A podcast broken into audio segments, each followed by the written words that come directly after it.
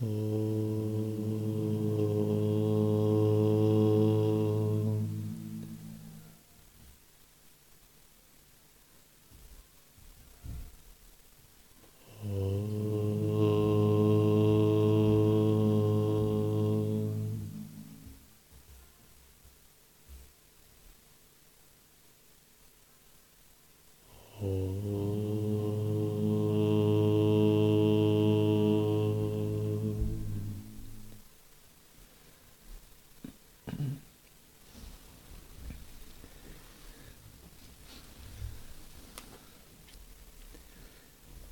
Наставление Шираманы Махариши, глава Джняни.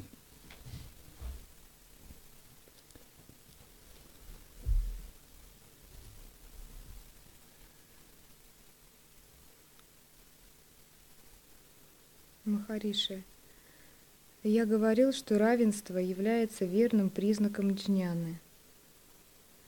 Сам термин равенство подразумевает – существование различий, но я называю равенством то единство, которое джняни воспринимает во всех различиях.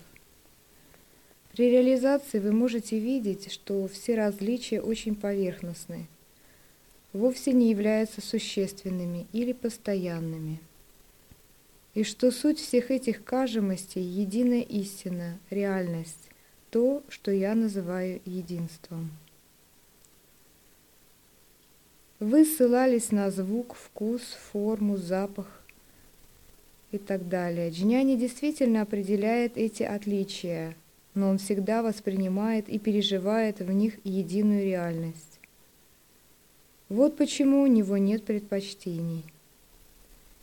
Движется ли он, беседует или действует все это единое, в котором проявляется его поведение – он не отделен от единой высочайшей истины.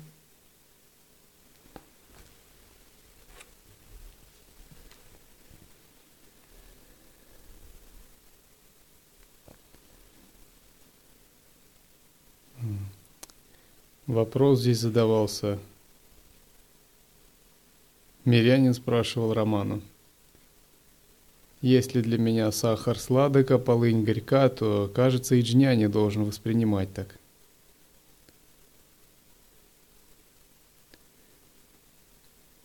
Романа здесь говорит, что верный признак джняни является равенство. Равенство – это единый вкус. Сома расья. На чем основано равенство – Оно основано на глубокой погруженности в источник. Нельзя сказать, что различия не воспринимаются вообще. Если у джняни не воспринимаются различия, это значит он не джняни.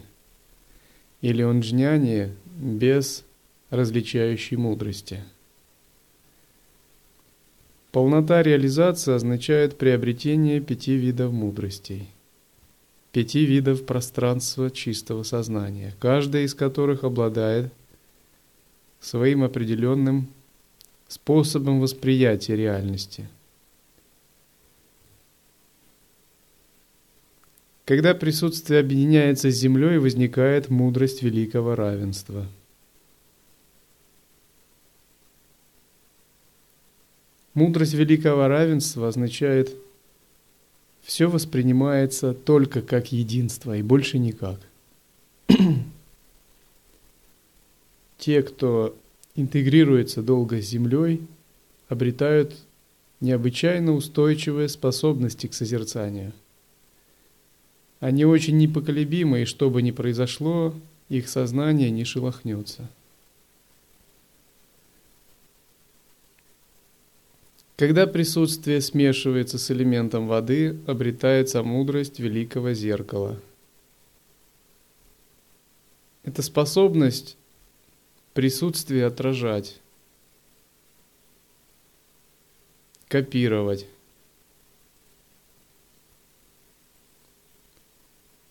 Те, кто имеют развитое присутствие на этой чакре, легко сходятся с другими людьми. Им все удается, все, что касается отображения.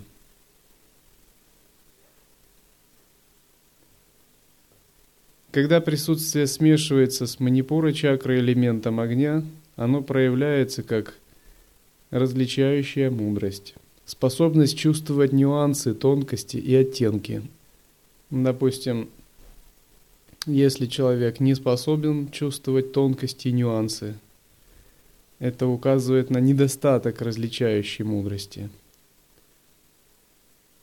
К примеру, кашмирские ткачи могут чувствовать до 100 оттенков черного цвета в тканях. Но если недостаток различающей мудрости, то ты эти оттенки не можешь чувствовать. Джняни может чувствовать все оттенки и даже более богато, чем непробужденное существо. Однако все различия все-таки у него находятся под знаком равенства, под знаком единого пространства. Все оттенки и разница воспринимаются не разрозненно, а синтетически, как игра или украшение – единого пространства. Это следует четко понять. Для джняни яблоко – это яблоко, а луковица – это луковица. И он не будет есть яблоко, когда, луковицу, когда нужно есть яблоко. Но и то, и другое все-таки для него один и тот же брахман, хотя имеющий некоторые отличия – в первую очередь это брахман, а потом яблоко и луковица.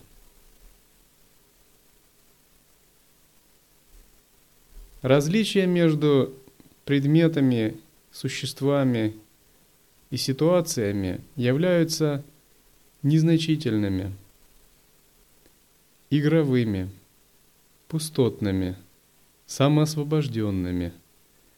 Они подобны украшениям. Таково видение джняни.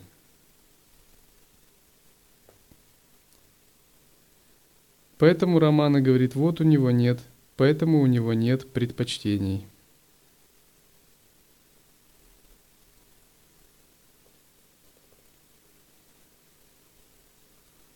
Можно сказать, что основой для всех этих мудростей является всеохватывающая мудрость, связанная с элементом пространства.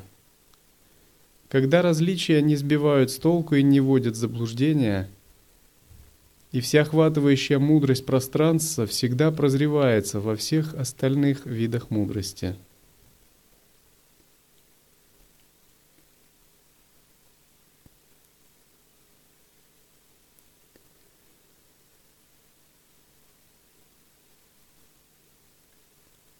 На ум живого существа различия оказывают фундаментальное впечатление.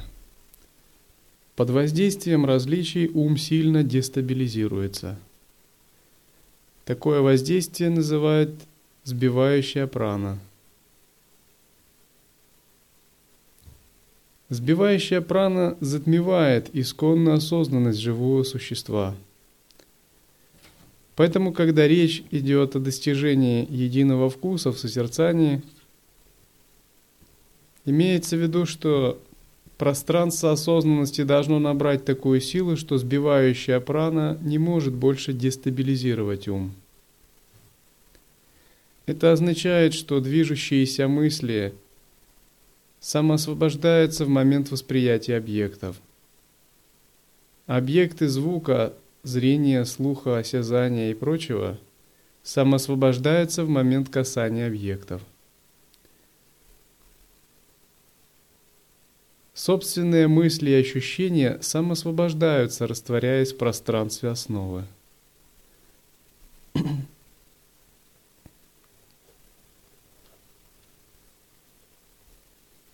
Периодически вы должны спрашивать себя, я нахожусь в некотором уровне осознавания – но насколько глубоко я могу быть равностным? В, как, в какой ситуации? Где та граница, где я не смогу самоосвободить ситуацию? Где мое созерцание спасует? Я могу самоосвободить небольшое оскорбление. А если меня палкой ударят? Сохраню я то же самое осознавание.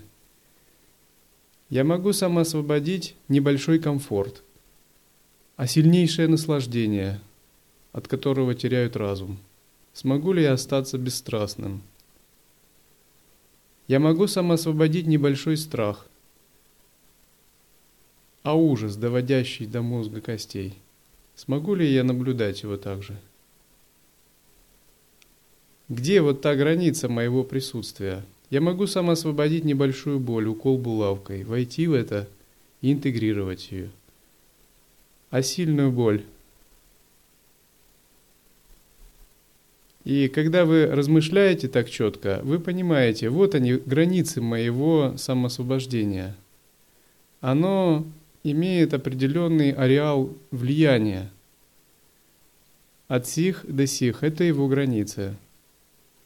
Или я могу сам освободить небольшую умственную активность, а сильную умственную активность.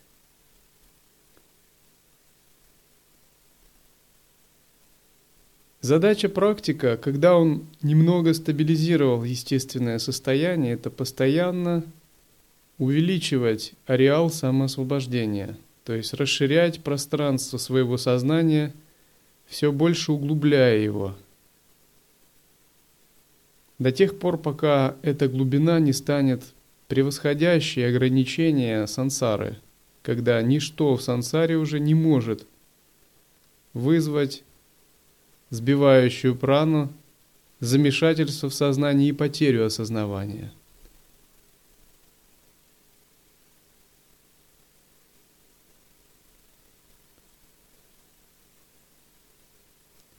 Или я могу освободить небольшое замешательство.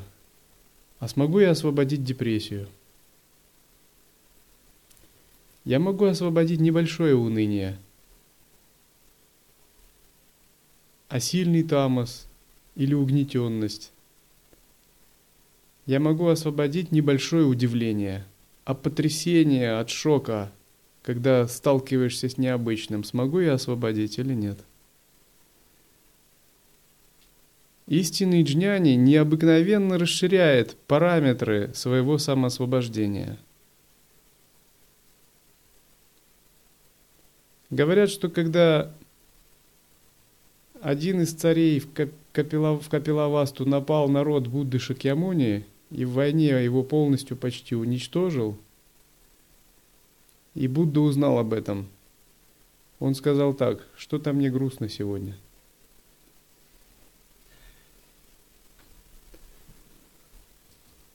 Его ум был самосвобожден, хотя он выразил некоторое сожаление.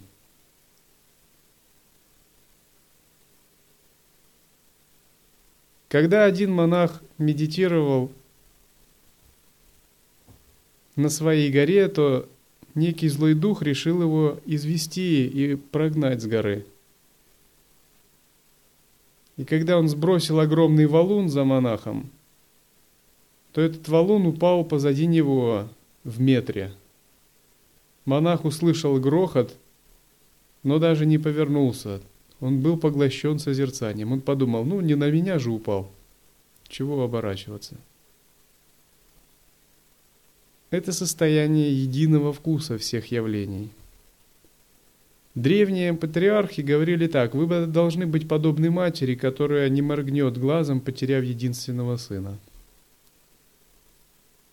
не моргнет глазом, значит, не потеряет осознанности и не отвернется от созерцательного присутствия. Потеряв единственного сына, имеется в виду, под сыном здесь имеется в виду колебания ума, внешние флуктуации, внешнее воздействие –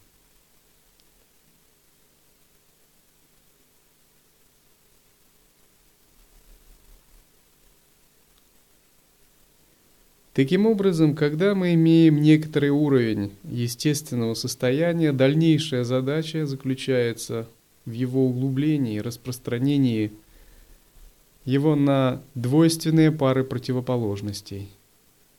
Страдание, наслаждение, добро, зло, чистое, нечистое, радость, страх, удовольствие, боль, комфорт, э, дискомфорт, неудобство – Разумеется, если вы нестабильны в практике присутствия, то вам надо просто продолжать тренироваться, стабилизируя свое естественное созерцание. По-настоящему распространение параметров естественного состояния доступно на стадии как минимум того, кто удерживает присутствие в снах. Когда вы можете удерживать присутствие в снах, то вы можете распространять параметры пространства своего созерцания на более широкие вещи. Это гарантия того, что у вас есть некоторая стабильность.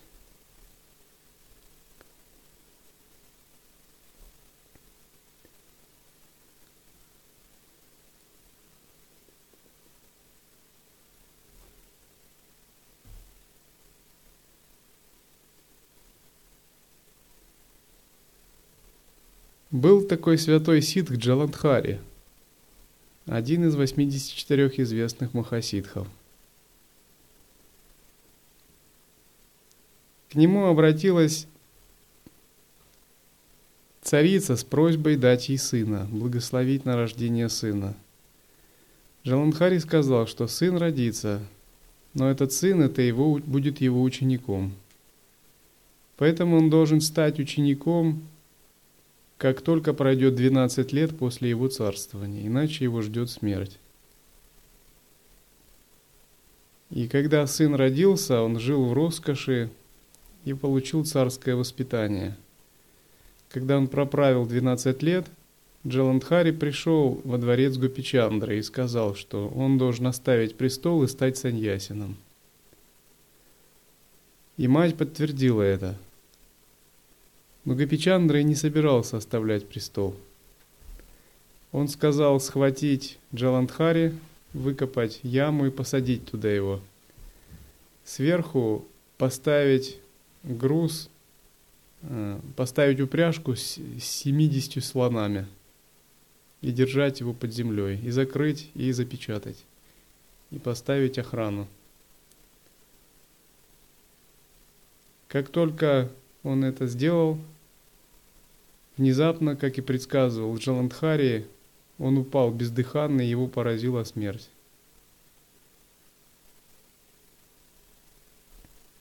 Тогда по приказу матери Джаландхари извлекли из этой ямы, и он вышел оттуда невредимым через несколько месяцев.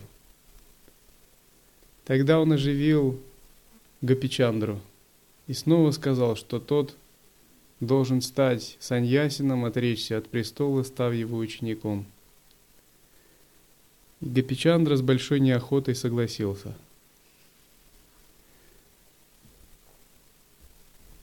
Говорится, что он за всю историю был один из самых таких непослушных учеников и привязанных. И Джаландхаре приходилось прилагать огромные усилия, чтобы воспитывать его – поскольку он был очень избалован за время царского правления.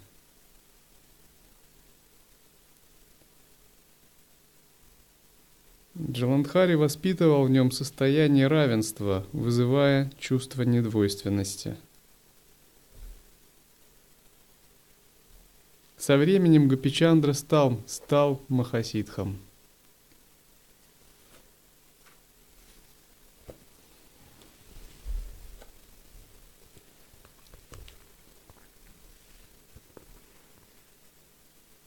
Вы спрашиваете о джнянинах. Они одинаковы в любых состояниях и условиях, так как знают реальность, истину. В ежедневном распорядке приема пищи, передвижения и прочем джнянины действуют только для других, ничего не совершая для себя. Я уже не раз говорил, что как есть профессиональные плакальщицы – так и джнянины делают дела ради других без привязанности, не будучи затронутыми ими. Джняни плачет. На самом деле делают это как бы не совсем адекватный перевод. Джняни ничего не делают. Они играют. а другим это кажется как делание. Самосвобожденное деяние исходит из пространства недеяния и является игрой или лилой, украшающей естественное состояние. Джняни плачет с плачущими, смеется со смеющимися, играет с веселящимися, поет с поющими, отбивает такт. Что он теряет? Его присутствие подобно чистому, незамутненному зеркалу, которое отражает образ точно таким, как он есть. Но джняни, являющийся только зеркалом, не затронут действиями, ибо как может зеркало или подставка, на которой оно установлено, быть затронуто отражениями? На них ничто не действует, так как они просто подпорки. С другой стороны, аджняни, актеры в этом мире, исполнители всех действий, должны определить для себя, какая песня и какое выступление отвечает благосостоянию мира, что соответствует шастрам, а что практически можно сделать.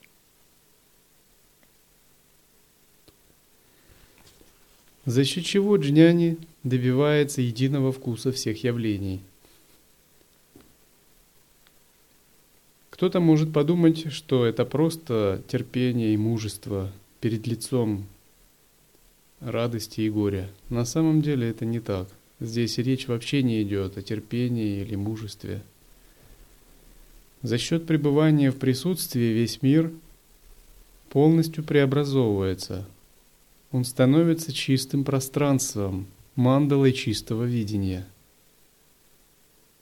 Поскольку присутствие обладает способностью изменять кармическое видение. Тогда весь мир от последнего атома до самой большой Вселенной предстает священным, чистым и возвышенным пространством, которое обладает как бы единой эмоцией, единым ощущением.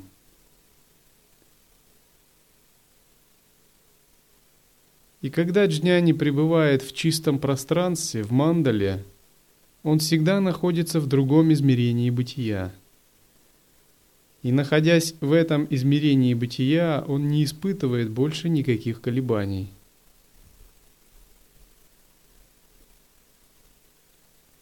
Это подобно тому, как человек, который ужасно страдал, внезапно попал в место, где исполняются все его желания, и всегда чувствует радость.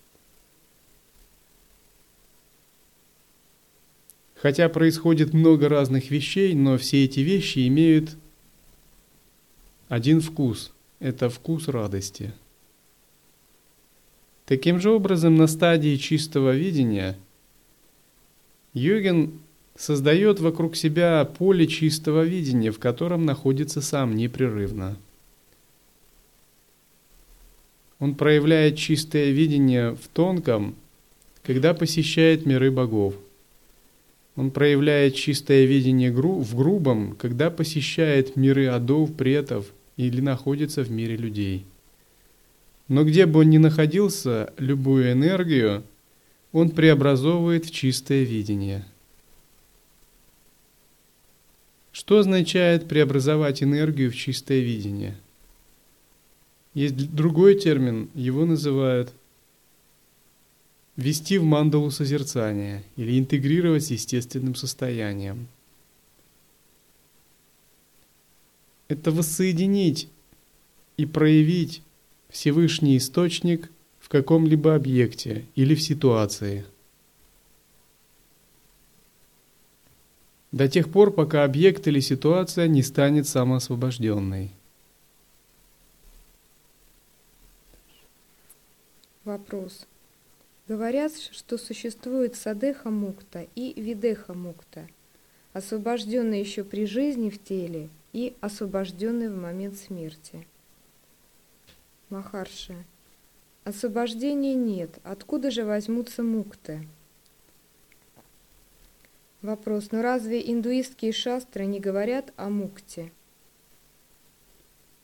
Махарши. Мукти – это синоним атмана.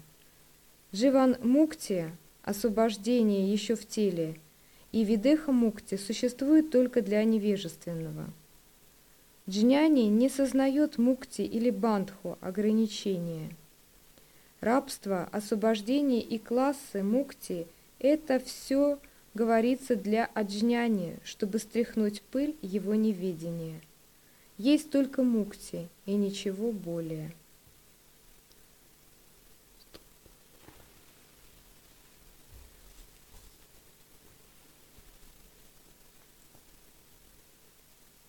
Где перерождаются практикующие, которые не достигли освобождения?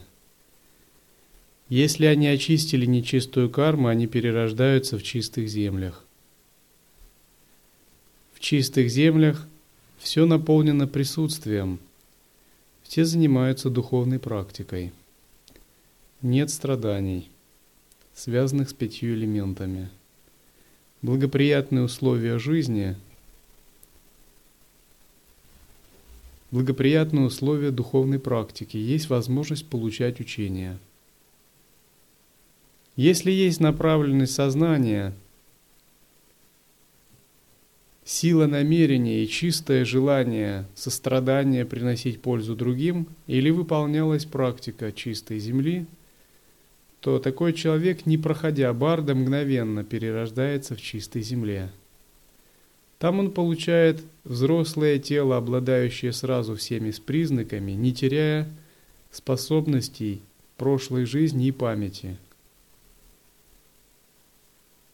Говорится, что он рождается там из цветка лотоса. Но кто обладает слабой верой в чистые земли, ему приходится сидеть в замкнутом бутоне лотоса около 500 лет.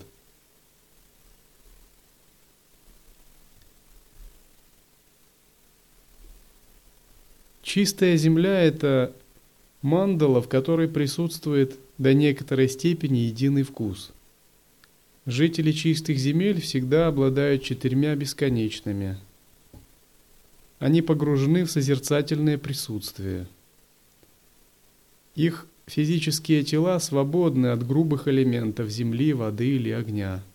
В основном, а их тела состоят из очищенных элементов.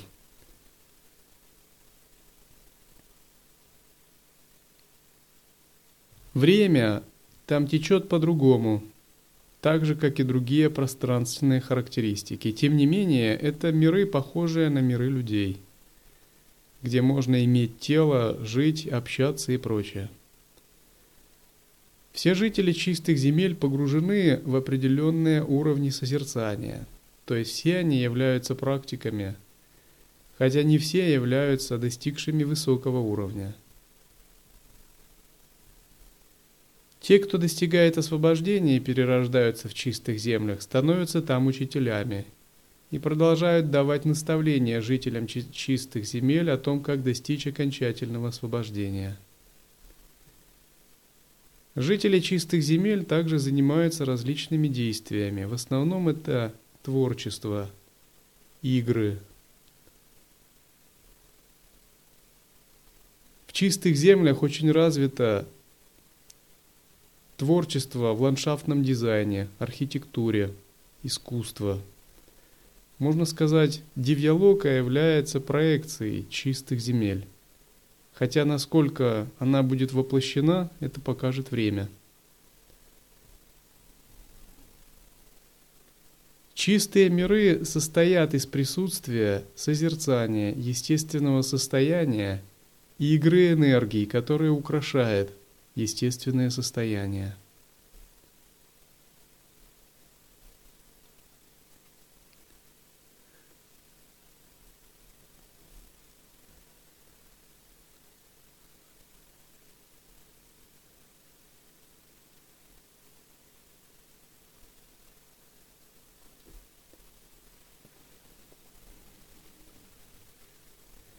Тот, кто развивает божественную гордость, добивается успеха в чистом видении, также перерождается в чистых землях. Некоторые чистые земли бывают гневными. Однако в гневные чистые земли попасть может не каждый. Только тот, кто выполнял тантрические садханы и развил глубокую степень присутствия, объединяя, обладая способностями объединять клеши с мудростями. Поэтому в гневные чистые земли большинству пока не стоит стремиться.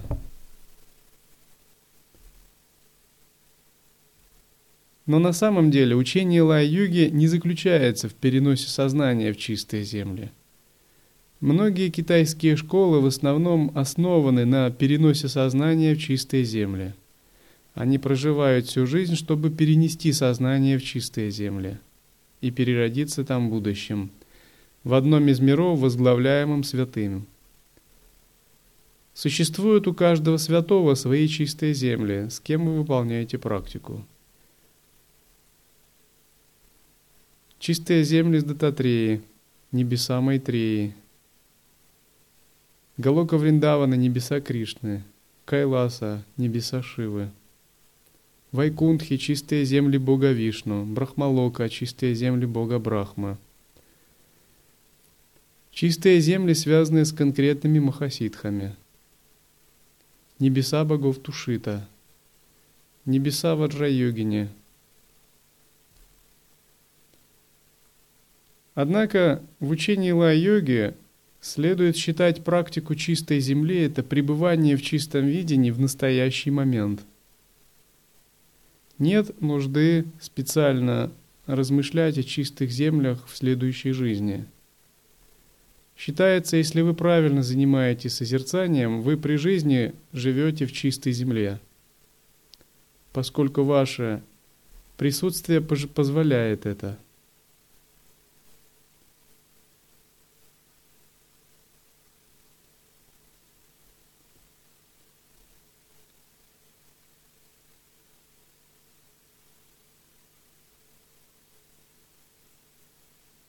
Каковы признаки того, что человек при жизни живет в чистой земле? Его сознание всегда ровное. Его характер мягок и благоприятен для других. Он всегда испытывает радость, восторг, потому что находится в созерцании. У него творческое сознание. Он проявляется очень глубоко и тонко – у него нет клеш, по крайней мере, грубых и средних.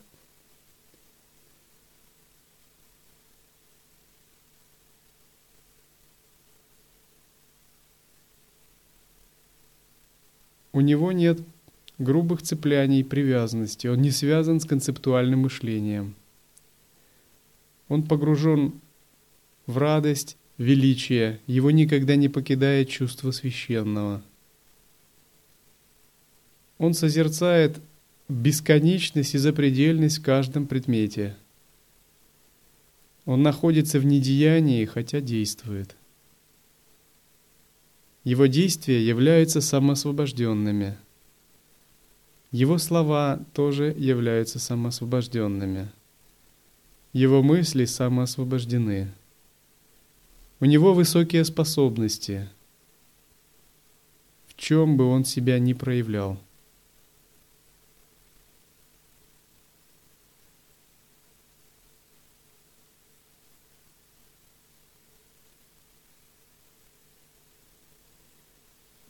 И еще